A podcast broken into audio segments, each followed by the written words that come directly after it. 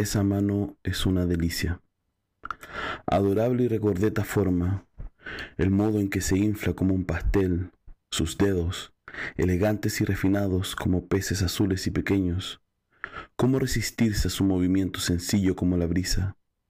Quiero dejar un beso sobre esa mano, quiero acercar mi boca y comerla entera, a cada prolija y redonda yema, a los capullos que florecen en los valles entre los dedos, su aroma almizcle como una húmeda flor de durazno. Ese adorable dedo de mujer, esmaltado y pulido con ternura, largo y delgado, perfectamente blanco y pálido, un dedo que golpea las teclas de un piano, que sostiene una aguja y cose la seda, que trepa sobre mi hombro deseoso de amor, sobre mi piel sensible, y tiernamente posa sus uñas, y tiernamente me rasguña, y tiernamente presiona con fuerza la alegría del amor tiritando, las cosquillas traviesas de esos dedos, la rectitud y malicia del dedo índice, la cobardía complaciente del meñique, la bella gordura del pulgar, su brutalidad. Voy a reverenciar estos dedos lustrados y meterlos en mi boca y succionar una y otra vez y siempre el dorso de esa mano se expande como un waffle y ante sus dedos este despiadado apetito de algodón de azúcar. ¡Ay! Este apetito caprichoso, desvergonzado, el obsceno apetito. Cae el anochecer sobre los techos del mundo y nos armamos de libros, tacitas y lectura combativa.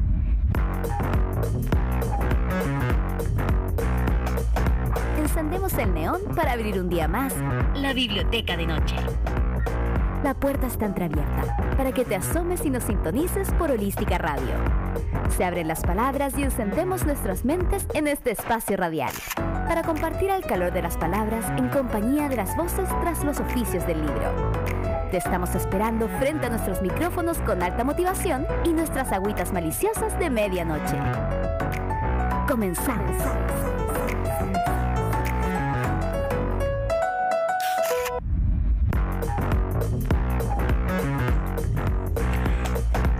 Les damos la bienvenida a otro capítulo. Volvimos de un breve receso de la biblioteca de noche. Me acompaña la querida Vivi desde allá, Canadá, Ontario. No, Ontario no, siempre me confundo, Vivi. Ontario. Sí, sí Ay, estoy bien, en Ontario. Sí. Ontario, Canadá. Ah, oye, Vivita, eh, tenemos un programa bien especial, eh, bien internacional también. Nos gusta ta- que, suceda, que podamos encontrarnos. Eh, pero antes quiero saber cómo estás tú. Bien, eh, aquí acostumbrándome a las inclemencias climáticas de Canadá porque nunca había tenido una alerta de tornado en mi teléfono y Mm. ahora es súper común. Así que acá es algo nuevo, pero uno que viene de Sudamérica, uno sabe que el calentamiento global comenzó hace mucho tiempo y, y en Chile, sobre todo, nosotros cambiamos. Generalmente el norte de Chile es más seco y el sur es más lluvioso. Todo eso cambió hace mucho tiempo, así que eh, a Sí. pesar de eso, estamos súper bien, estoy muy emocionada y estoy tratando de hablar más lento porque estoy emocionada y cuando estoy emocionada tiendo a hablar más, más rápido. Eh, contenta, muy contenta de estar acá. Hola Martín, que está ahí en los controles. Claro, Martín, gracias. Oye, Vivi, pasemos los datos de nuestro programa, por supuesto, a las personas que nos estén escuchando. Recuerden que pueden enviar un audio vía WhatsApp al número más 569 7511 1852 más 569 75 11 18 52. Pueden también dejar comentarios en YouTube para las personas que ya conocen esa plataforma. Eh, también les recordamos que tenemos un Patreon si quieren apoyar este proyecto de radio independiente, que es Holística Radio, por supuesto. Y saludamos al litoral mediante la radio Lafkenche a través del 87.7, donde llegamos al litoral central. Vivi, vamos con la entrevista, ¿no? Dale, Martín. Revista.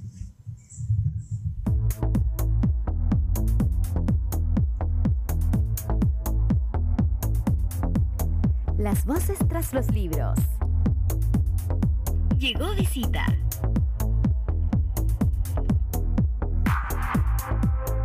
Vita, yo sé que eh, tratamos de no marear tanto a Martín, pero esta vez tenemos más pantallas de, de las regulares, estamos con la canción encima, pero mira, Martín eh, es querendón, así que entenderá.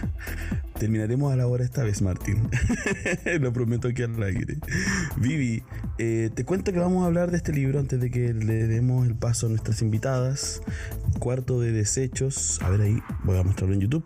Diario de una favelada y cuarto de ladrillos de Carolina María de Jesús. Nos acompaña Bruna, Penélope y Rafaela. Ya las conoceremos. Y Vivi, te quiero dejar a ti con la primera pregunta, la inicial, porfa. Dale tú. Sí, me gustaría que Bruna, Penélope y Rafaela nos cuenten ustedes, que ustedes se puedan presentar ante nuestra audiencia y decirnos quiénes son ustedes, a qué se dedican y cuáles son sus obsesiones actuales. ¿Cuál es su obsesión el día de hoy? ¿Qué es lo que le trae esa felicidad que se siente a veces como, oh, esto es lo mío? Eh, Bruna. Bueno, arranco yo entonces.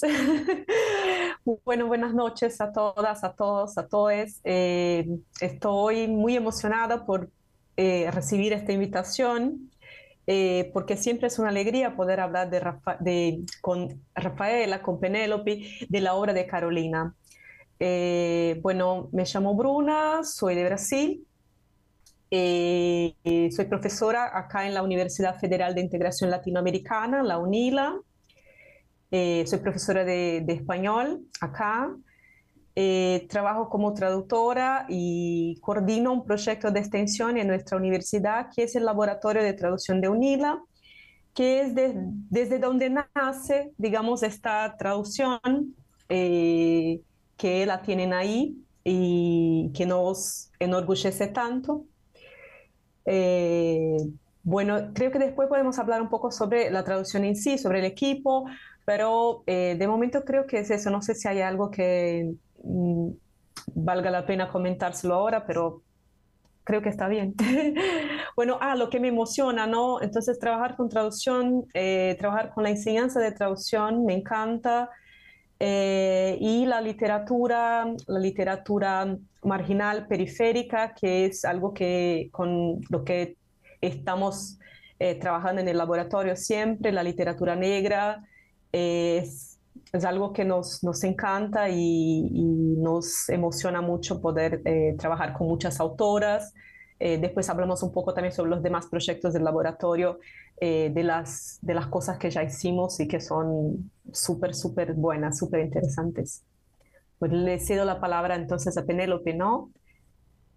Súper, así. Hola, ¿cómo están? Ah, debería haber hecho esto antes, pero ¿me escuchan bien? Súper. Sí. Bien, bueno, yo soy Penélope, soy argentina, em, pero vivo en Brasil desde 2015, así que un par de años. Eh, trabajé mucho con Bruna, de hecho ella me orientó, fue como, es mi mentora hasta el día de hoy, la admiro un montón. Ella eh, fue, no fue mi profesora, pero yo entré a, trabajar al laboratorio por invitación de, de, alguien que estaba ahí adentro en el proyecto y desde ahí empecé a traducir y es, es lo que, a lo que siempre me apasionó pero bueno, me, soy graduada en letras en la UNILA, en esa universidad. Em, y bueno, actualmente estoy haciendo un posgrado en traducción, también en Brasil, pero en otra universidad, en la UFSC, que queda en Florianópolis, como en el litoral, de, en el litoral sur de Brasil.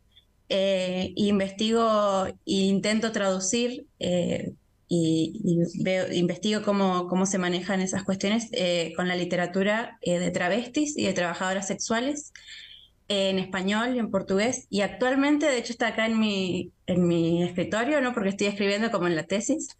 Eh, estoy muy obsesionada con una travesti chilena que si pueden en algún momento la, la tienen que entrevistar. y queda el, el dato que se llama Claudia Rodríguez me encantaría, bueno, ahora vamos a ir a Chile a fin de año, me encantaría conocerla y es, es increíble. La Claudia es muy, muy increíble. Y, bueno, me encantaría traducirla, traerla a Brasil, traerla a conocerla, crear esas conexiones con las travestis que hay acá y eso. Pero bueno, creo que eso es todo eh, por ahora. Gracias, Penélope., Rafa, cuéntanos. estás muteada. Tranquila. Vamos. Olá a todos, a todas e a todas. Graças, sou Rafaela Fernandes, sou professora e investigadora que trabalho com a obra desta escritora Carolina hace des, desde hace mais ou menos três décadas. Bom, eu vou falar em portunhol selvagem.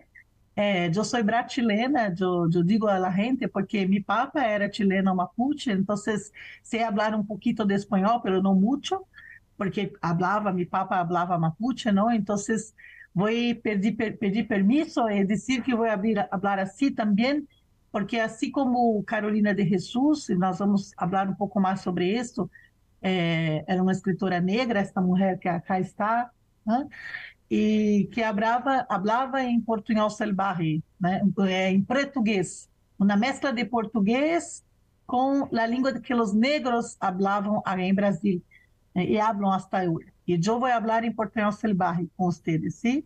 Um pouquinho sobre esta minha obsessão que é Carolina, porque eu estou com esse trabalho há muitíssimo tempo e por isso estou também contribuindo um pouco, não tão diretamente, porque não sou tradutora, pero pude apoiar um pouquinho as traduções, e estes grupos que estão dedicados a mostrar outras imagens de Carolina, como vamos falar aí.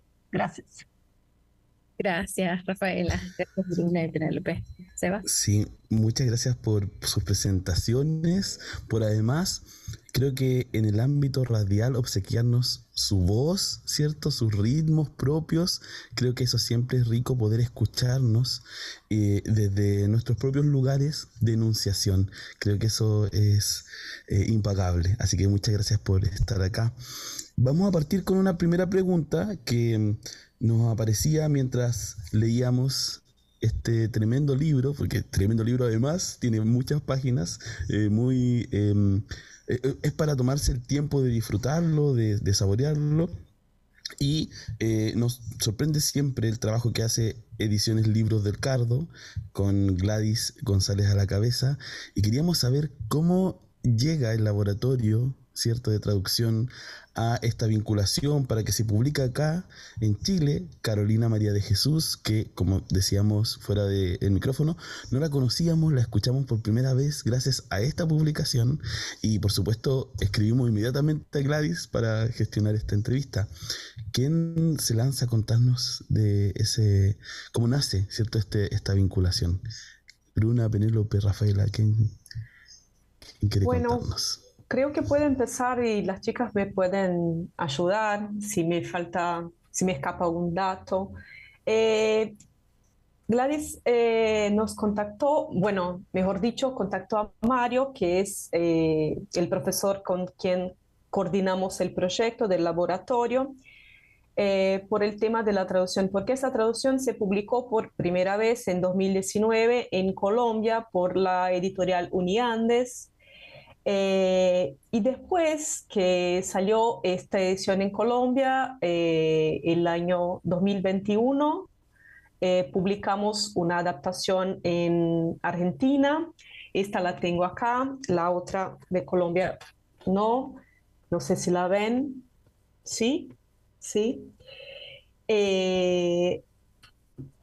una adaptación eh, de que se hizo cargo Penélope y la editora de Mandacarú, Lucía Tenina.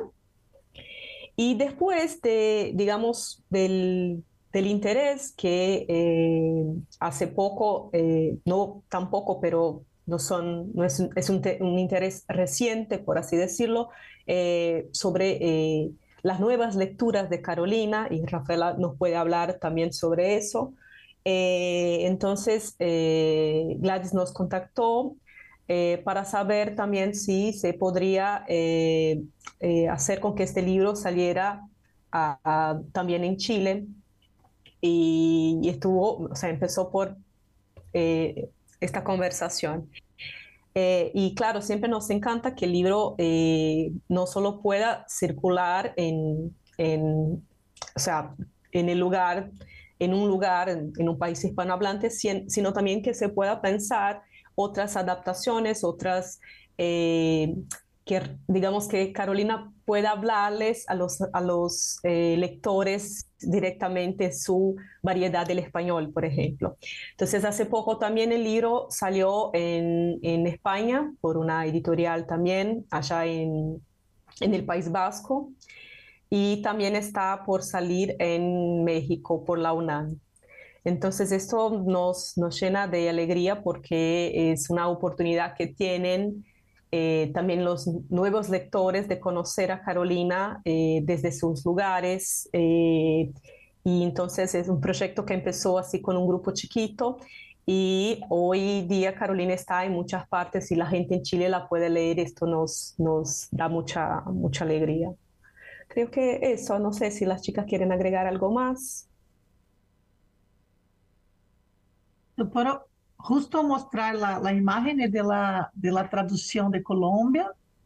Eh, gustaría de llamar atención para la, imagen de la capa de, este libro, porque los otros en general siempre mostraban Carolina con su lenço en la cabeza, con la imagen de, la sub, eh, así, subalternidad, ¿no?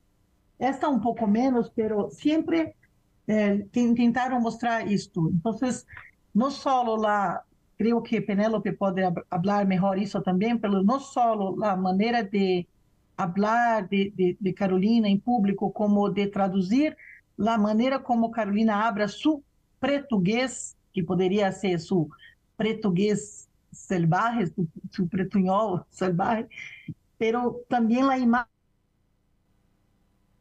imagen que estamos mostrando ao mundo de Carolina, não com estas novas traduções. Aqui eles apresentam também uma outra que recém colaborei em la Itália. Então, há, há esta preocupação de sair, de tirar Carolina deste sítio de subalternidade que tanto la colocaram, incluso eh, obrigavam Carolina a poner seu lenço para aparecer em las imagens em los anos 60. E ela mesmo disse isso em seus textos originais, que não lhe gostava fazer isto, que lhe gostava poner sus, sua roupa bonita, quedar muito bonita, muito elegante em los sítios. Então, creio que é importante também dizer que estamos tentando mostrar ao mundo outros textos e outras imagens de uma mulher que foi, sobretudo, uma escritora, além, além además de, uma, de um testemunho de la favela porque también Carolina escribió películas, eh, romances, dramas, contos, novelas, poesías, muchos, muchas formas de literatura. Gracias, Rafaela. Antes de darle el pase a Penélope, eh, para las personas que solo nos están escuchando o están después en Spotify, ¿cierto? En el futuro escuchando, eh, pueden ir a YouTube a ver esas imágenes que nos mostraba Rafaela. Yo voy a mostrar también una imagen que también creo que habla de esta idea de elegancia, ¿cierto? No sé si ahí se ve, ¿cierto? Que se eligió también para el interior de la edición de Libros del Cardo. Entonces me, me parece, lo primero que vi, por supuesto, lo primero que uno ve al abrir el libro es esta imagen eh, y creo que es interesante poder descubrir que no era solo, como contaba recién Rafaela, una, una forma de mostrar que le pedían incluso, como acaba de decirlo, no le gustaba. Qué fuerte, qué fuerte eso, Penélope. Te escuchamos. No, no, eh, sobre el proceso, de hecho, yo no me acordaba, no me acordaba cómo fue que el libro del Cardo llegó, cómo fue que toda la gestión me... Vieron cuando se... Pasa que pasan, pasa bastante tiempo y pasan meses y los mails van y vienen y se me había ido. No, pero cuando Rafa lo dijo, yo de hecho tengo acá, primero decir que no es la primera vez que se trae a Carolina al español, ¿no? La nuestra fue una retraducción y fue la tercera retraducción que existe. Entonces, si uno piensa como históricamente, Cuarto de Despejo, que fue su primera obra, se publica en el 60, ¿no, Rafa? En 1960 en Brasil, fue un completo suceso de ventas, y lanzaron muchas reediciones y reediciones y todo el tiempo se agotaba. Entonces la editorial estaba como muy contenta y ahí se empiezan a hacer adaptaciones a piezas de teatro y qué sé yo. Y ahí rápidamente se traduce en Argentina. Incluso ella hizo un tour en el que conoció Argentina, Uruguay y Chile. Y estuvo en Chile. Estuvo incluso, no me acuerdo si fue en la Universidad del Bio Bio o en Concepción, en una de esas dos. Pero estuvo ahí, estuvo como codeándose con unos intelectuales. y bueno, fue bastante maltratada, fue muy, muy traumática su experiencia eh, eh, de racismo con, con los intelectuales chilenos de la época. Pero bueno, para hablar de esa traducción, esta fue la que se publicó, bueno, después para los que vean en YouTube. Entonces es esa Carolina, ¿no? Como con, la, con su casita, en portugués barraco, que es como su casita de la favela, y ella con lo que decía Rafa del lenzo, que es como el pañuelo blanco en la cabeza. Eh, y después su segundo libro que salió en Argentina fue este, que es como ya Carolina fuera de la favela en la ciudad y como distinta, como no sé si llegan a ver como más con joyas, con un collar de perlas. Y esos fueron los únicos dos libros que se publicaron en español. Incluso Casa de Ladrillos solamente se publicó en español en Argentina. Y bueno, después sale en el 65 en Cuba una traducción que la hace Casa de las Américas. Y después queda ahí, ¿no? Ella, de hecho, creemos que nunca fue a Cuba, no, no, es difícil como llegar, pero nunca pudimos eh, hacer como esa investigación, también cuesta mucho dinero. No si ella fue, sino eh, ir y como escarbar en esos archivos. Em, y bueno, y fue también una cuestión, ¿no? ¿Por qué hacer una nueva traducción al español? ¿Y qué trae? Y toda esta cuestión, ¿no? De también otra imagen de ella y hay todo un movimiento de reivindicación de Carolina actualmente en Brasil y eso se traduce también en que nosotras la hayamos elegido, en que sea otra traducción diferente que traiga otras cosas y textos nuevos, textos que no habían aparecido nunca, eh, textos que por primera vez se publican en Brasil, que por primera vez se traducen y todos juntitos. Por eso incluso en nuestro proceso de traducción fue creciendo el libro. Primero era solo cuarto de desechos.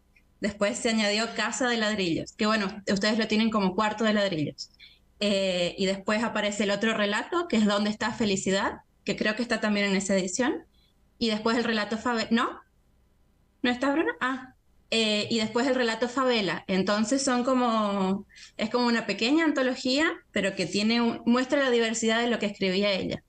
Eso me parece muy importante. No, solo eso quería decir. Gracias, Penélope. Bueno, eh, les contamos que también la palabra está abierta. Si quieren activar su micrófono en cualquier momento pueden hacerlo, pueden opinar, intervenir. Antes de darle el pase a Viviana, solo me parece interesante el dato que da Penélope, porque hoy en el mundo que vivimos, eh, con las migraciones acá en Chile, eh, como ya lo sabrán, eh, ha llegado una alta migración de compañeras y compañeros de Venezuela, de Haití, y bueno, y está ese dicho de no somos racistas, porque, porque no, nunca lo hemos sido, ¿cierto? por todos esos mitos que la sociedad tiene, y bueno, y que Penélope lo diga con ese dato tan preciso de que escritores chilenos sí lo fueron, es porque las sociedades eh, les cruzan eso, ¿cierto? El racismo, el clasismo, y ustedes lo cuentan también en, en, los dos eh, textos que acompañan, en, el epílogo que escribe Rafaela, ¿cierto? Y en la historia eh, de la traducción aparecen esos detalles que también dotan de una mirada que las traducciones en general no tienen. Uno no se entera ese, eso que pasa detrás y ustedes nos comparten ese detalle y que, que se agradece, por supuesto. Vivi, te cedo la palabra. Bueno, yo sé que estamos hablando del libro Cuarto de Desechos, pero no me gustaría también que habláramos un poco de cómo nace esta, cómo, cómo Carolina se da a conocer al mundo. No sé si me puede ayudar Rafaela, cómo, cómo llega a publicar eh, sus libros. A mí me pareció muy interesante lo que por ahí leí, pero me gustaría escucharlo desde Rafa.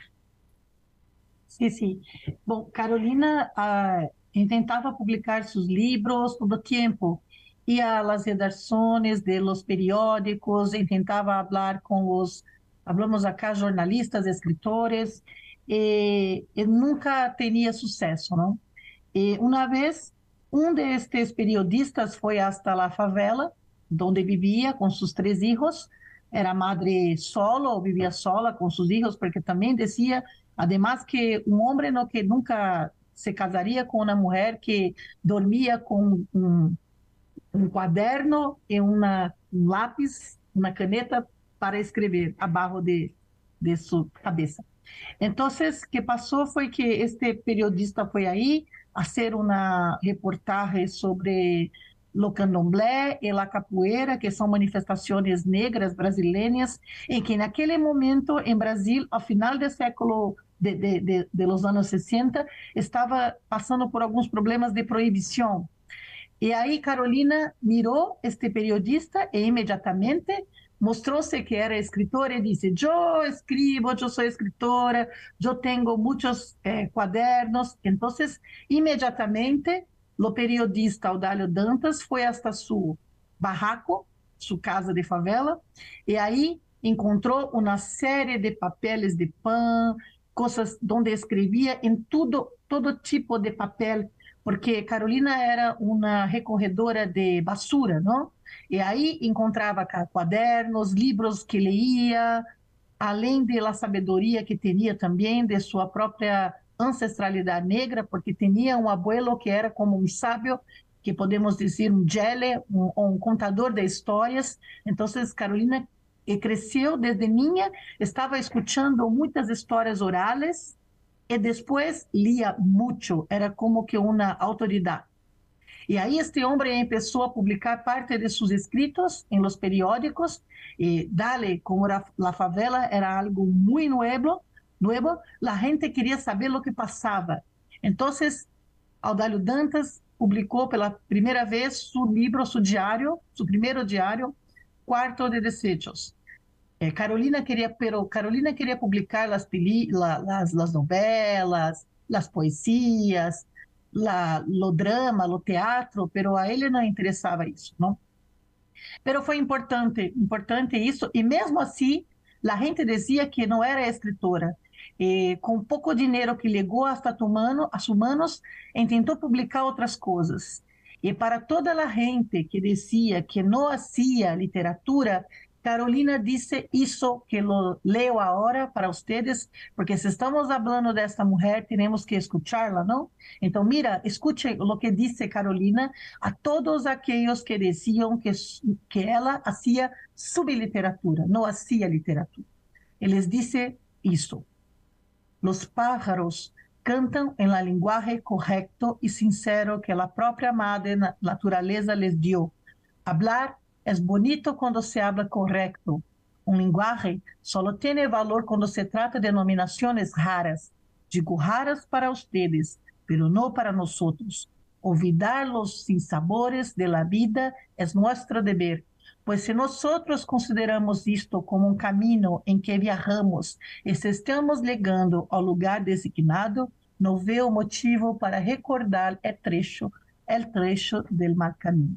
Então, mira que está o tempo todo mostrando a gente que sim, é possível falar com seu português, com sua maneira de escrever. E creio que Bruna e Penélope, que são tradutoras efetivamente, podem falar melhor sobre estes outros usos da gramática que Carolina hace em português, em português, como acá a partir de Lélia Gonzalez, uma feminista negra, e que como puderam fazer isso em la tradução. Creio ser importante isso. Graças. La escuchamos, ahí le dieron la palabra a ustedes, Penélope Bruna. ¿Quién de las dos quiere contarnos un poquito? Eh, aquí ya pasamos un poco al proceso de traducción, que es algo que, como comentaba Manuel, no aparece, no suele aparecer en las en los libros, ¿no? Porque el traductor, al traductor se lo deja hacia un lado, como si al, como si no fuera alguien importante y no estuviera presente en las elecciones de la obra. Entonces, la, creo que voy a dar un pasito hacia atrás para empezar, bueno, ¿por qué traducir a Carolina? Eh, entonces, eh, por como comentaba Penélope, eh, nuestro objetivo en el grupo, en, esta, en este colectivo de traducción, era revisitar la obra de, porque, bueno, podemos pensar, la obra ya está publicada, hay dos traducciones, la de Casa de, de las Américas, la de, la de la editorial argentina, ¿por qué vamos a traducir una vez más a Carolina?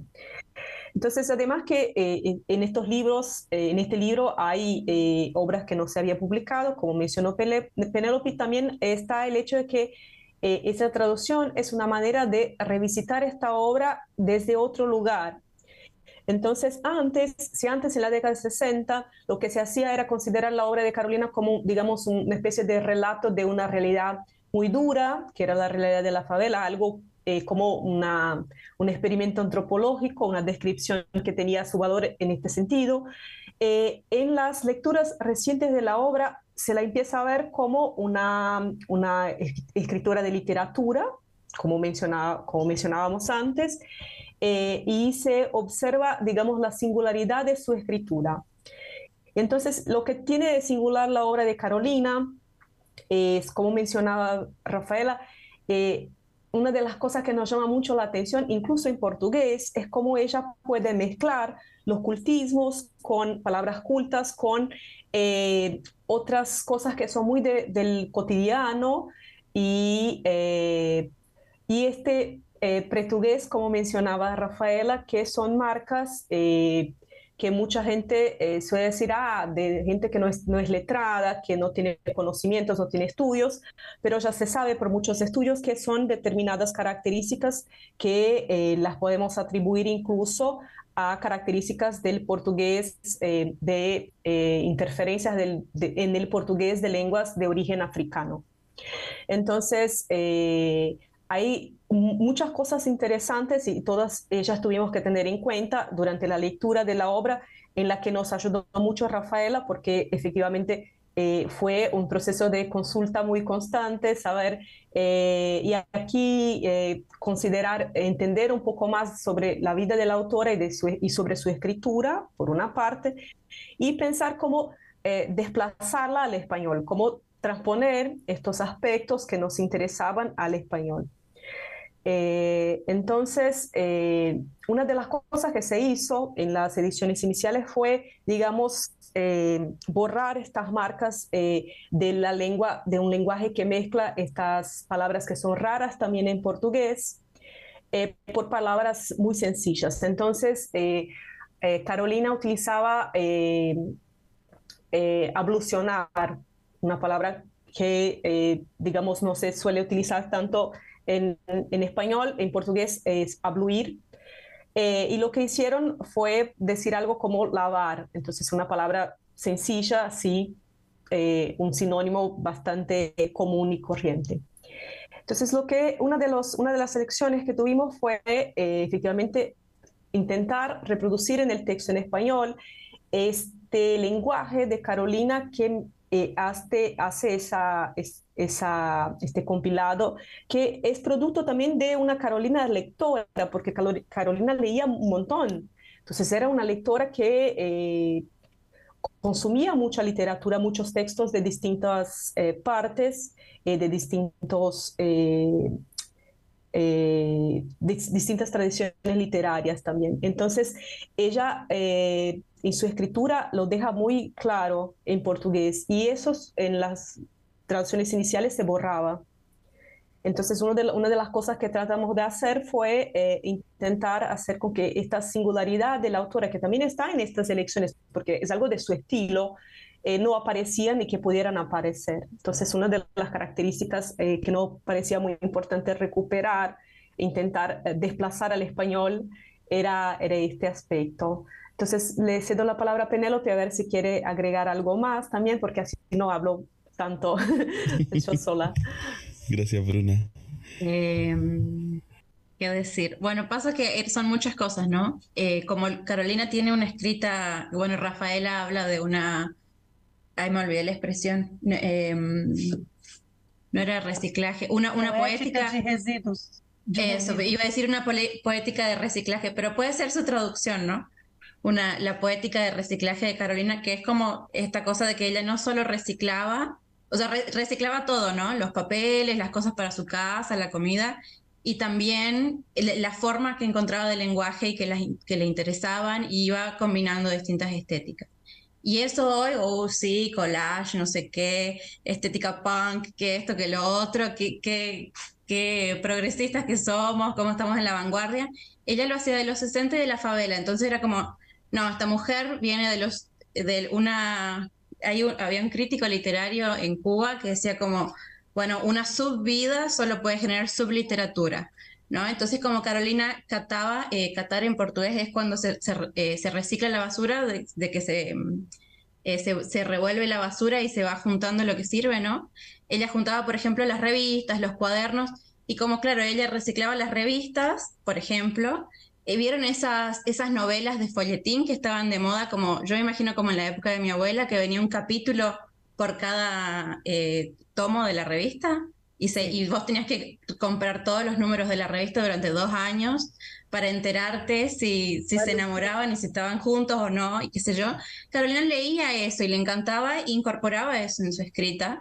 Entonces era como, bueno, claro, como esta mujer escucha la, escucha la radionovela y lee eso, lo que va a escribir va a ser una subliteratura.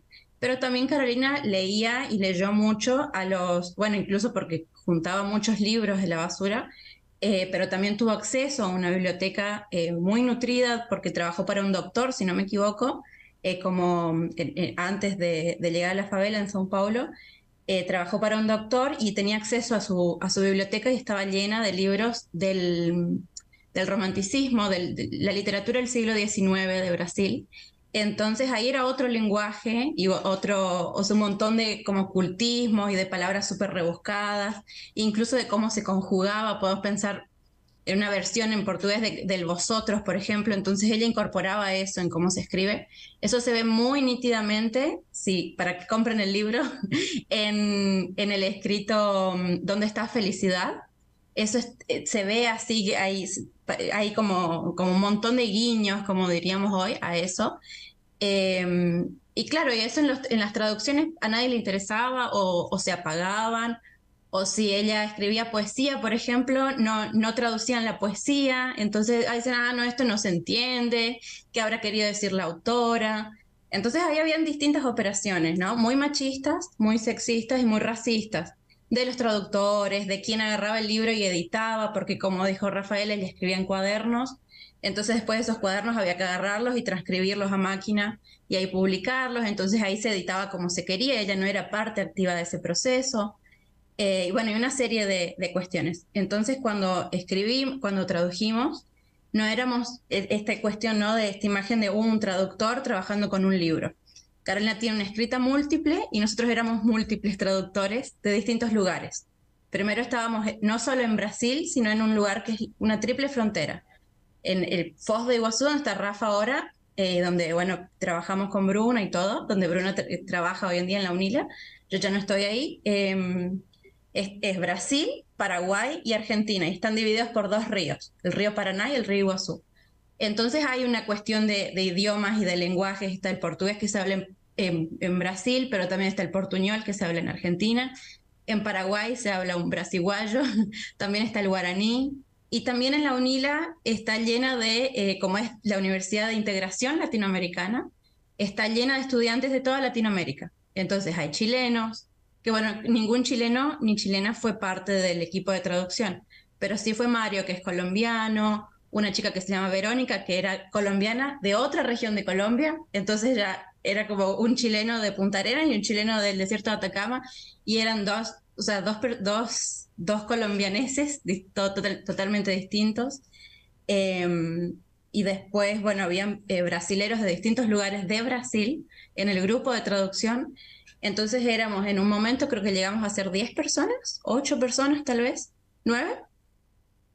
Nueve, sí. Nueve. Em, y bueno, todos traduciendo e intentando, em, primero era una cuestión que tenga una cohesión, la, traducción, ¿no? Que no sea como, como un recorte, como esa Wikipedia que uno lee y que parece, se nota que cada parte la tradujo una persona distinta, con que haya una uniformidad en el registro y eso em, se vio muy beneficiado porque sabíamos como traductores hacia qué público apuntábamos, primero a Colombia, entonces pensamos en, un, por lo menos en un padrón, ¿no? También es una cuestión, bueno, ¿a qué lector colombiano? Pero, pero teníamos un, como un público, ¿no?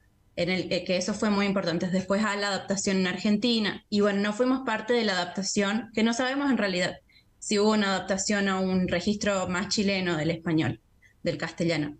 Pero eh, toda esa diversidad que tenía el grupo se ve y está presente y era de nuestro interés. Entonces, eh, con Carolina también por su propio tipo de escrita y por las vivencias que ella tuvo y lo que cuenta en los libros, todas nos podíamos, bueno, hablo todas porque, sobre todo de las mujeres, ¿no? Todas leíamos partes de Carolina y lo identificábamos mucho, no solo con historias propias, sino con nuestras mamás, nuestras tías, nuestras abuelas, bisabuelas. Entonces era una forma de, canalizar también todo una, un, lenguaje medio ancestral así de vivencias y de experiencias que como latinoamericanos teníamos en común. Em, y bueno, todo eso está. No sé si por ahí si querés seguir con las preguntas, Viviana, porque si no nosotros hablamos, podemos hablar todo el día de Carolina. Está perfecto y hace mucho sentido que, que, hayan habido muchas voces en el proceso, porque eran muchas voces las que estaban en Carolina. Yo, no, eh, disclaimer, no he terminado el libro, pero lo que he alcanzado a leer es, es como tú lo describes, Penélope, es... Em, los relatos de mujeres, eh, al menos en mi familia, en la cocina, eh, tratando de sobrevivir entre una sociedad machista que nos damos cuenta que del 60 no ha cambiado mucho, una edición misógina, porque quizás el mismo ejercicio, y quizás no tan elaborado, tenía Nicanor Parra, pero él fue el antipoeta. Entonces me parece súper bien y admiro el trabajo que hicieron y que siguen haciendo para sacarla eh, a la luz y redescubrir a Carolina. Eh, muchas gracias le cedo la palabra a Sebastián, solo quería expresar mi, mi, admiración porque yo soy profesora de inglés y de inglés a español hay cosas que sí son complejas, pero me imagino todo ese, ese jugo, ese caldo que decimos en Chile, eh, que tiene el relato de Carolina y que lo hayan llevado eh, de tan respetuosa manera como ella quería y se mostraba, más que como la edita, me parece increíble. Seba. Mm, sí.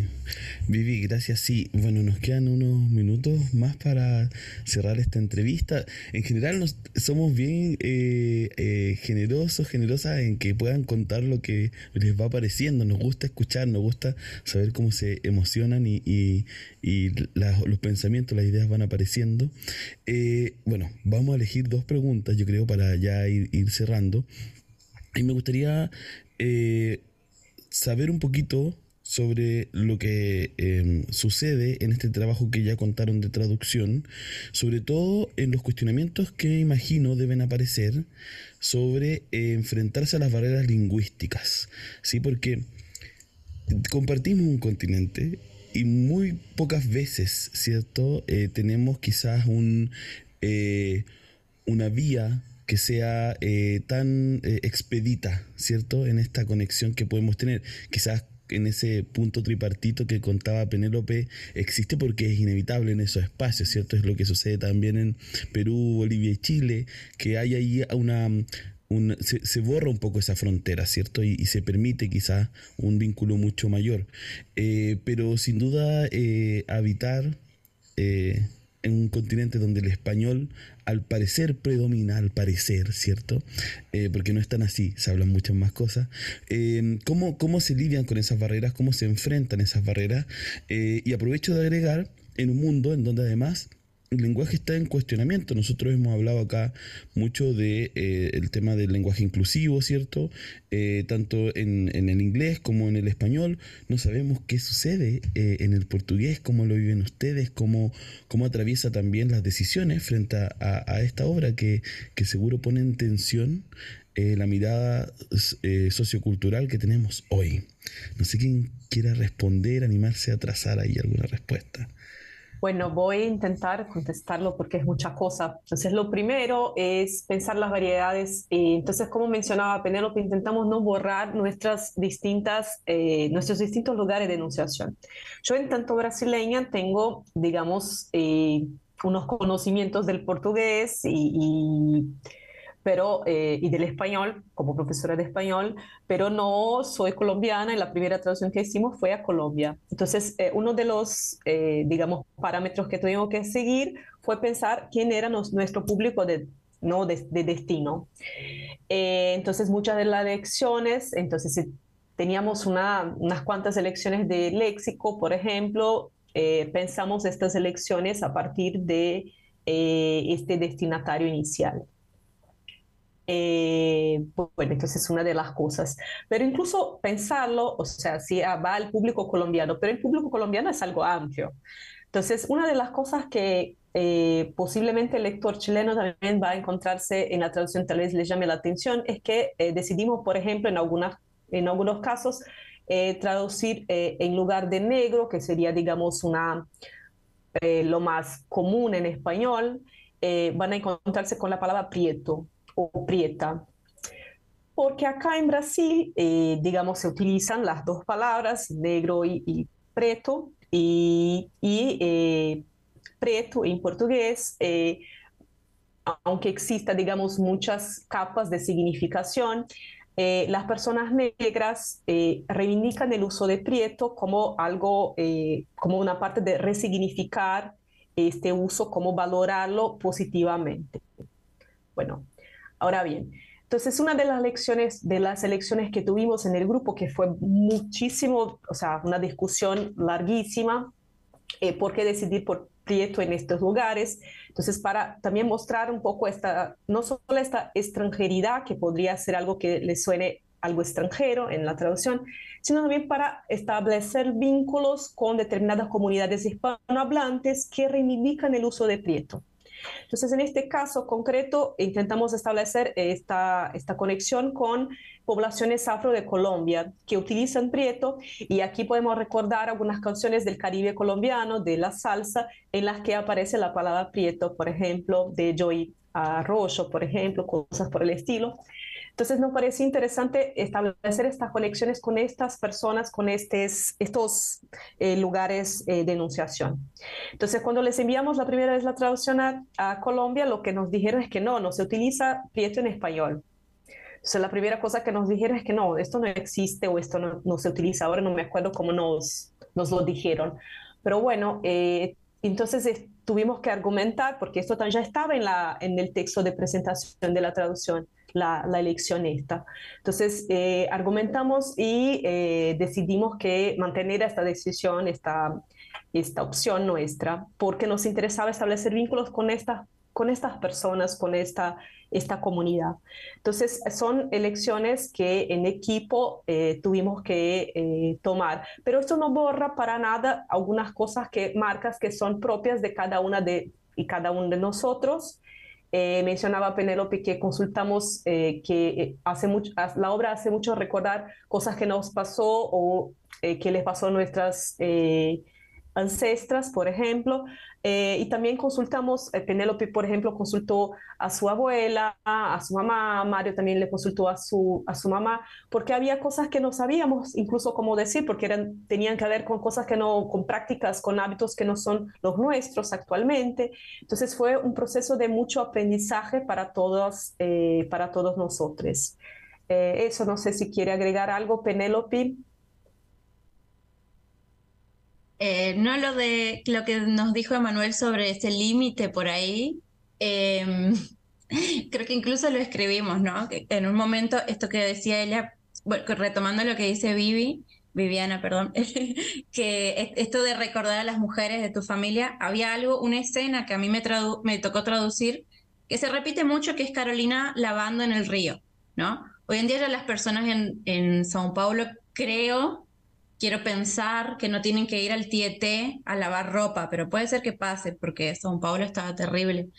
Em, pero bueno, esta escena de ir, de tener que ir al río a lavar la ropa, buscarla, buscar el agua, que llegue, que llegue una, un agente sanitario medio random y te diga, no, hay un, hay un virus en el agua, no la tomen. Y Carolina dice, bueno, ¿y qué hago? Entonces, ¿qué agua tomo si no, no, no, no tenemos canilla? ¿No? no sé si le dicen canilla, en, eh, pero bueno, el, grifo, digamos. ella no abría un grifo y salía en su casa, tenía que ir. E, era, era todo un tema, toda una gestión eh, y toda una organización en la favela. Y eso a mí personalmente, y después descubrí que a otra chica del grupo también, a, a Verónica, que es del Caribe colombiano, le tocaba mucho, que era esta cuestión de ir al río y usar determinadas técnicas muy específicas de blancamiento de la ropa. Y Carolina usa una palabra dos veces nada más, que no, es algo muy significativo, que es cuarar. Y bueno, ¿y cómo miércoles se traduce cuarar? ¿No? Que cuarar es esta cuestión de como blanquear la ropa con jabón y dejarla al sol, extenderla sobre las piedras y que esté ahí muchas horas. Y si uno investiga un poco el, el trabajo de las lavanderas, ve que es un trabajo totalmente feminizado, totalmente racializado, porque históricamente fueron mujeres negras en nuestros países, sobre todo, mujeres esclavizadas o después con, eh, con la liberación de los esclavos o la abolición de la, de la esclavitud, siguieron usando, eh, realizando esos trabajos porque eran los accesibles y eran los menos pagos. Entonces, un trabajo totalmente eh, esclavizante eh, y muy, muy duro, ¿no? Muy, muy duro estar en el sol, con las manos en el agua fría y qué sé yo. Y bueno, era un límite, ¿no? Porque no, aparentemente no existía y nadie sabía y era simplemente blanquear la ropa. Y blanquear la ropa es algo que uno puede hacer hoy en día con un blanqueador. Y más o menos dos años duró, ¿no? El proceso de traducción y parecía que había un límite ahí, por dar un ejemplo, pero habían muchos, ¿no? En muchos, en muchos ejemplos. Y un día le pregunto a mi abuela, por enésima vez, porque como traductores siempre estamos molestando a la gente que conocemos, como una cosa así constante, y le pregunto de nuevo, fue en la pandemia, entonces fue como por un audio de WhatsApp, y mi abuela me responde así como muy oronda, ah, eso le decíamos a solear, simple pero muchas veces me había dicho que no había, que era no blanquear, pero claro, tiene esta, esta cuestión también de que, de que ya nuestros abuelos están ancianos y a veces se acuerdan y a veces no. Y una vez se acordó y me dice, es asolear. Entonces eh, a Colombia no llegó porque ya era tarde, fue en 2020 en la pandemia y en Colombia se publicó en 2019, pero en la versión argentina incluimos asolear. Y la editora nos dijo, sí, pero ¿por qué asolear? ¿Qué tiene que ver? Porque hoy asolear es como, yo creo que más como sacar las cosas que se asoleen, como orearlas. Y ahí fue toda una explicación desde el rescate de una técnica ancestral. Y, y bueno, el límite al que parecía que nos enfrentábamos no existía o, o, estaba olvidado, ¿no? Por prácticas que ya no se que ya no se continúan haciendo, porque en la modernidad el proceso de blanqueado es girar el, la perilla de lavar ropa y que haga su trabajo, ponerle un producto eh, y, chao, ¿no? Pero ese fue un límite, por ejemplo, y hubieron muchos otros y cosas que no, no podíamos resolver y de la nada como que a alguien se le prendía la lamparita y Verónica, esta chica del Caribe colombiano, un día dijo, eh, a Carolina, por ejemplo, dice en una parte como que todo el tiempo le dicen hedionda, ¿no? Fingida en portugués. Y fingida, como suena, ¿no? Como fi, F-I, y ella lo escribe fidida, ¿no? Y en, portugués eso está técnicamente mal, gramaticalmente mal, porque es fedida, F-E. Entonces ella, ella escribe em, manteniendo ¿no? el uso de la oralidad, como, lo escribe como suena, lo escribe como habla. Y bueno, estábamos pensando, pensando, pensando cómo mantener eso, un año y medio, pensar, no siempre, ¿no? Pensando, pero como que era un tema que volvía y a nadie le convencía, y decíamos, no, pero ella no dice solamente onda Y un día Vero dice, mi abuela me diría que soy una onda como onda con G, con, J, perdón, y todo junto, ¿no? Eh, y dijo, bueno, es onda es una negra onda Y es súper fuerte decirle a alguien negra onda pero a Carolina le decía negra fingida eh, todo el tiempo, ¿no? Y bueno, entonces fue una forma de, de inseminar, de, de poner esas semillitas en nuestra traducción y hubiera muchos momentos, sí. De contar el relato en contexto, de, contarnos más allá de la palabra, sino que de, de la experiencia misma. ¡Wow! No sé, yo estoy así como mi cabeza y, Incluso es interesante decir que cuando Carolina va a Chile, Argentina y Uruguay, pasa a escribir en español como se escucha. Entonces también en Cuarto de Ladrillos, al final, está incluso lo diario de viaje, donde ustedes será interesantísimo leer cómo escribe lo español Carolina, la oralidad de español, além, además de la imagen que, ha, que tiene de Chile, eh, dos descamisados, por ejemplo, em Argentina, né? Está buscando o tempo todo onde estão as favelas de Chile. Ai, não há negro em Chile, por que não há negro? Ou mesmo sua relação com Pablo Neruda, que pensa destes escritores, como foi seu encontro com esta gente. Então, creio que será riquíssimo conhecer eh, este livro. Gracias, Rafa. Sebas, nos querías contar algo. Sí, vamos ya para ir cerrando. Les cuento que eh, Vivi tiene la última eh, solicitud para ustedes, pero tenemos en el YouTube eh, un par de mensajes que quiero leerles para que queden grabados en nuestro, eh, en nuestro capítulo. Dice lo siguiente, dice, excelente programa, la obra de Carolina nos permite entender las desigualdades vividas en las favelas a mediados del siglo pasado y que aún siguen estando vigentes en América Latina. También es muy importante que quienes traducen estas obras tengan un espacio para poder hablar del proceso traductorio. Felicitaciones, dice Matías Maximiliano Martínez. Gracias por tus comentarios, comentarios ahí en YouTube. Y ahora Vivi, dale. Sí, a mí me gustaría preguntarles eh, cómo llega Carolina a sus vidas, eh, cómo llega y se queda y que nos, nos inviten a conocer a Carolina en, en sus obras, quizás algún relato en particular. Eh, y comenzamos con Penélope, que no está así, sí, sí, así que creo que está súper segura. no, no, estoy como asintiendo, no, eh, pero me gustaría que empiece Rafa, porque Rafa le dedicó muchísimo tiempo. Okay. Oh, gracias, Pen. Pen. Eu conheci Carolina quando fui a ser a universidade em 1999, então há muito tempo.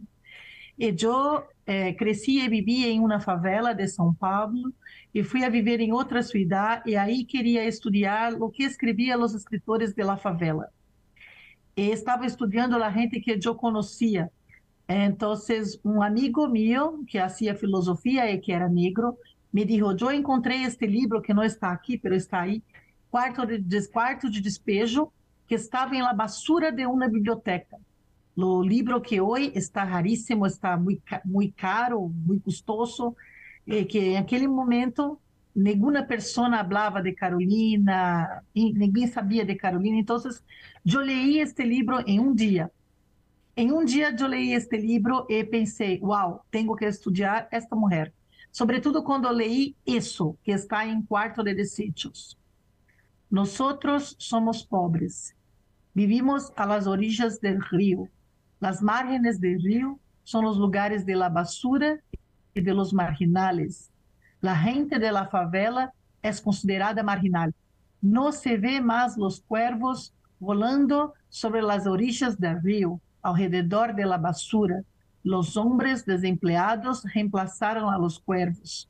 Entonces, cuando yo leí eso por, por exemplo, eu me quedei muito impactada e aí me reconheci por la questão de la, de la, de, de la favela, não? porque sou branca, pero aí também pude me letrar racialmente, me educar racialmente, eh, literariamente, abrir la, la concepção do que é literatura, no solamente la literatura de los, de lo cânone, de los grandes, de los hombres de abastados, pero sino la gente que hacía también literatura de un modo muy especial y que hoy está eclodindo com muy, muy, muita força em todo o mundo, não? Então, é isso. Eu conheci assim, Carolina. Gracias, Rafa. Bruna. Bueno, conocí, eh, eh, lamentablemente no sé por qué no, no la conocía Carolina antes. Eh, la conocí en el laboratorio a partir del, del proyecto. Pero esto, bueno, sé por qué. Porque Carolina estuvo olvidada durante mucho tiempo. Entonces, en la universidad donde me gradué, nunca leímos a Carolina. Y eso es una vergüenza. Hoy día creo que las cosas han cambiado, mucha gente lee a Carolina para ingresar a la universidad acá en Brasil ya, y esto es una alegría. Y la primera vez que leí el libro, más o menos como Rafa, así lo leí en un par de días y fue un, así, me explotó la cabeza porque era algo que eh, nunca me había imaginado una, una, escritora y es algo fuerte que nos, nos mueve así eh, y, y, también nos hace como reconocernos en, yo también como, en tanto como mujer blanca no no, eh, sé que no, no tuve, digamos, eh, ni una pequeña, digamos, eh, puedo pensar algo que vivió Carolina, porque nunca lo sentí en la piel. Pero también vengo de un origen pobre, con muchas amistades, muchos amigos negros, y sé cómo era y cómo eh, muchas de las cosas que pasaban ellos y no pasaba yo, por ejemplo, y veo en la obra de Carolina esta, esta mujer fuerte, que es la vecina de mi mamá, que es eh, la mejor amiga de mi, de mi madre, eh, la madre de mi, de mi amigo. Entonces eh, fue algo que me, me, apasionó así y también fue la puerta de entrada para otras obras que después de otras mujeres que conocimos negras, pensadoras, escritoras, como es el caso de eh, Conceição Evaristo, como es el caso de en Lelia González, como es el caso de, de, estas, de estas obras que también tuvimos la suerte eh, de poder trabajarlas en el laboratorio en algunas ocasiones. Entonces sí es una, es una posibilidad de, como dijo Rafaela, seguir aprendiendo estas personas y entendiendo y, y, digamos, formar parte de esta lucha con ellas, ¿no? con estas mujeres, porque es importante, digamos, posicionarnos y estar, eh, no darles la voz, sino eh, acompañarlas, ¿no? Porque ellas tienen voz, no tenemos que darles la voz a, nadie, ¿no? Sino acompañarlas y, y estar eh, juntas en esta lucha. Entonces, poder divulgar la obra de Carolina es importante porque hay muchas Carolinas que siguen, digamos, no, no, no, están vigentes, no están visibles. Entonces muchas Carolinas se inspiran en Carolina para poder también escribir y para poder presentar su trabajo. Eso, gracias gente. Gracias Bruna. Penélope, cuéntanos. Em, bueno, siendo argentina no iba, no iba a llegar nunca a Carolina si me quedaba en Argentina, porque fue una publicación del 60 eh, del 60, 61 y 63, si no me equivoco, y después quedó olvidada y creo que incluso la editorial ya no existe más. Es muy difícil conseguir los libros. Em, y a Carolina hoy, yo incluso los, los, que les mostré, ¿no? Están todos viejitos, húmedos, eh, no rayados, pero como muy deteriorados, y se consiguen como libros así de basura, de, de, muy baratos, vienen en esos mercados libres así que te venden 200 libros por, por 3 mil pesos y ahí encontrás a Carolina, por ejemplo, que nosotros sabemos que es una joyita, eh, por ejemplo, entre medio de un montón de libros de Agatha Christie, de autoayuda y no sé qué, y, uno, y ahí, ahí se la compra. Eh, entonces no lo hubiese conocido y no sé qué impacto porque salió en el 60, entonces mi mamá ni había nacido. Eh, entonces vas a ver, no, no, le iba a conocer probablemente. Y en, el, en Brasil, no me acuerdo si había escuchado hablar, yo estaba en mi segundo año cuando entré al laboratorio, estábamos trabajando con Bruna. Em, al principio eran más discusiones, ¿no? Como, como la parte más eh, teórica de, la traducción. Em, hicimos los subtítulos para un documental muy lindo de mujeres en la cárcel.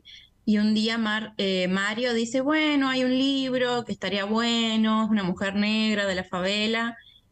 Y ahí como que metió, ¿no? Y ahí se empezó a circular el libro y lo empezamos a leer.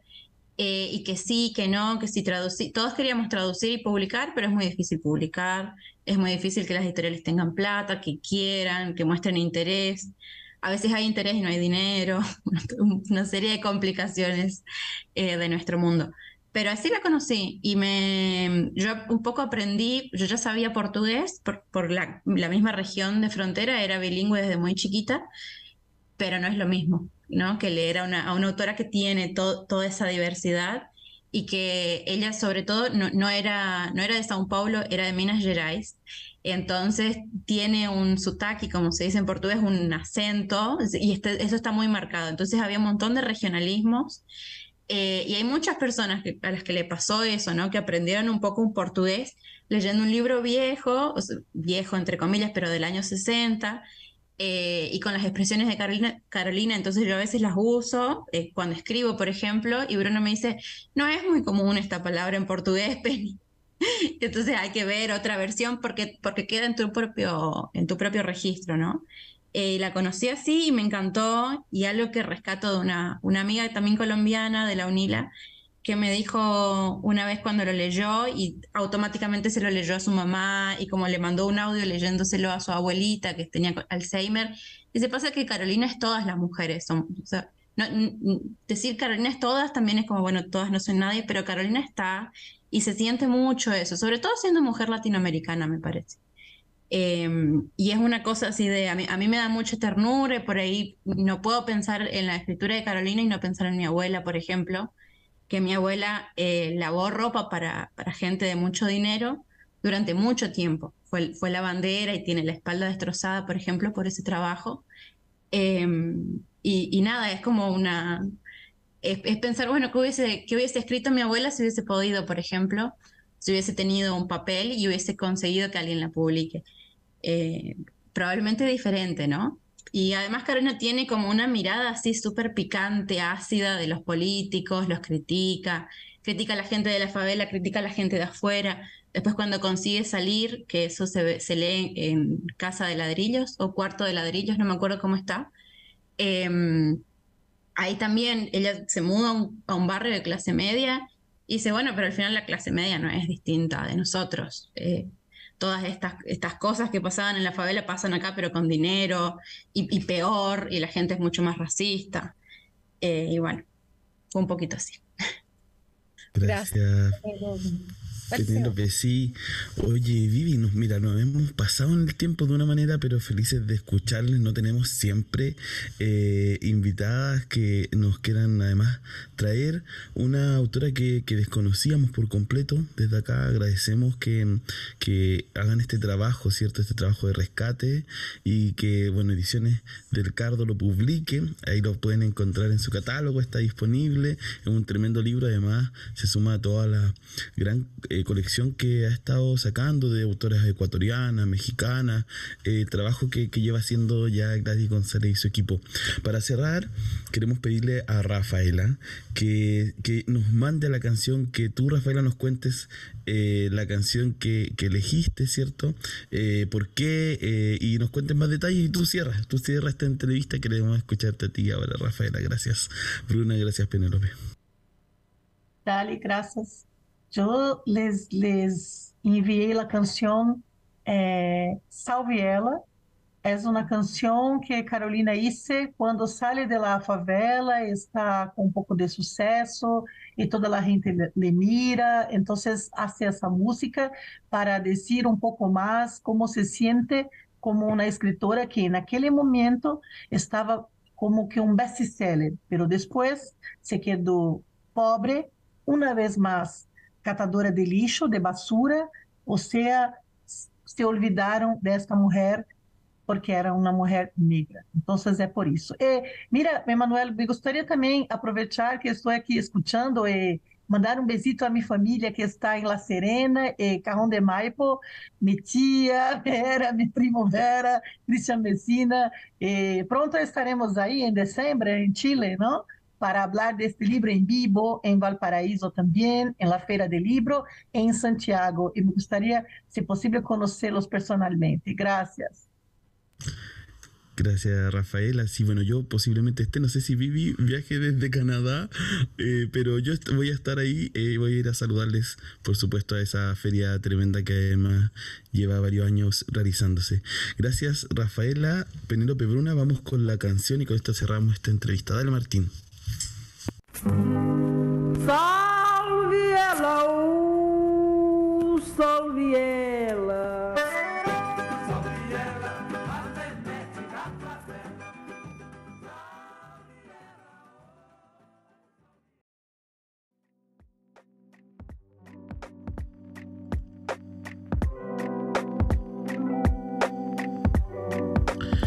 Oye, Vivita, eh, ¿qué onda esta entrevista?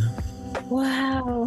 Fue un gozo en el alma escuchar que, bueno, es un gozo, pero a la vez eh, es agridulce saber que nuestras abuelas en Latinoamérica tienen tanto en común eh, y basado en la, en la pobreza, en el racismo, en el clasismo, en la misoginia, pero también es, un, es un, una esperanza saber que estamos tratando de rescatar esas voces, como dicen ella, pero no, no de darle una voz actual, sino que también contextualizarla para traer esa historia acá. Cómo eran todo lo que pasaron las abuelas, pues.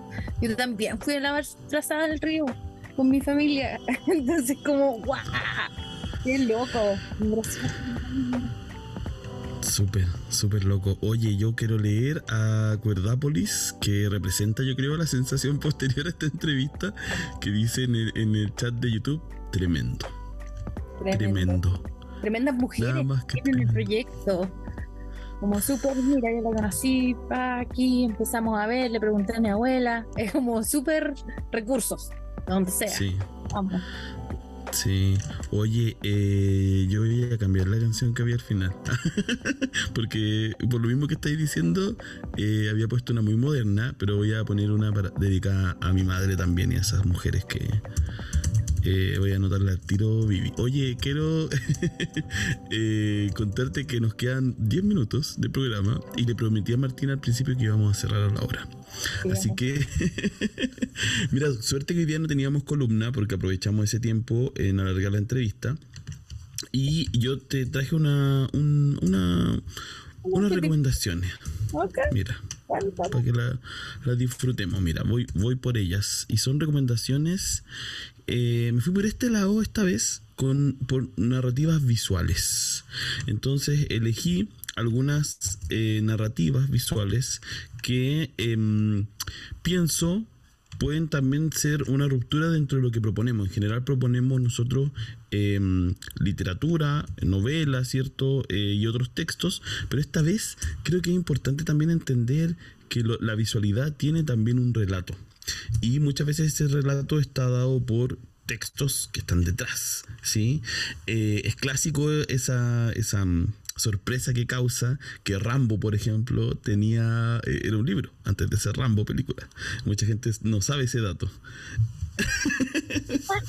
Sí. ¿Viste? Mira. Entonces, eh, desde ahí elegí algunas eh, que son relativamente populares, algunas otras no tanto, porque uno que sufre de homo, de joy of missing out, me, me alegra perderme las cosas que están de moda. eh, elegí algunas que, que me parecen eh, muy interesantes por recomendar. Voy con ellas pa- para que alcancemos. Primero, voy a recomendar eh, una que, que salió hace poco su segunda parte o, o una reversión que se llama Beard Box a ciegas que es de un libro del 2014 de George Malerman y la primera versión fue eh, protagonizada por Sandra Bullock. No sé si la viste que es de una un, como un mundo apocalíptico no sabemos en realidad qué está pasando pero no puedes mirar a los ojos a los seres o a lo que hay afuera porque te hace entrar en una locura tremenda Vi el tráiler y ya del, del título me perdiste porque tengo fobia a los pájaros. Entonces, Bird Box es como la caja de pájaros. Y ahí dije, no, mira, yo hasta ahí nomás. Es- ya es fuerte, yo sé- capitalismo. Sí, yo mira, no, no soy muy fan de ver películas de terror o suspenso, pero encontré que estaba buena. Sandra Bullock act- actúa muy bien en Sí. esa y ahora salió una versión de Barcelona. Sea, eso es lo que sucede en ese mismo eh, universo, ¿cierto? En esa historia que te cuentan, pero en Barcelona. Eh, que está fresquita, salió hace poquito. También aprovechando que como sigue la huelga en Hollywood, ¿cierto? Eh, hay cosas que se retrasaron, así que es momento para ver cosas que se perdieron porque estaban viendo solo lo que estaba en el mainstream.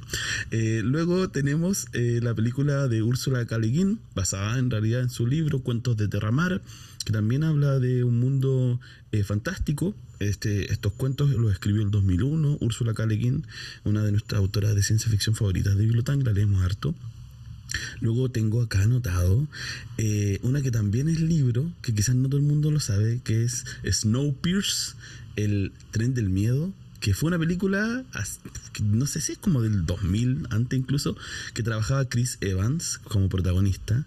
Y ahora es una serie que está saliendo eh, hace, bueno, lleva ya dos temporadas y habla de un tren que recorre el mundo, el tren donde quedó la gente sobreviviente de un mundo congelado Los precisos. los precisos. Pero bueno, tiene una polémica porque se supone que eso, como parece que el mundo va para allá, los más ricos, ¿cierto? Compraron puestos en ese tren para sobrevivir, pero al momento de que partiera, muchas eh, personas que no estaban contempladas se subieron y se quedaron arriba.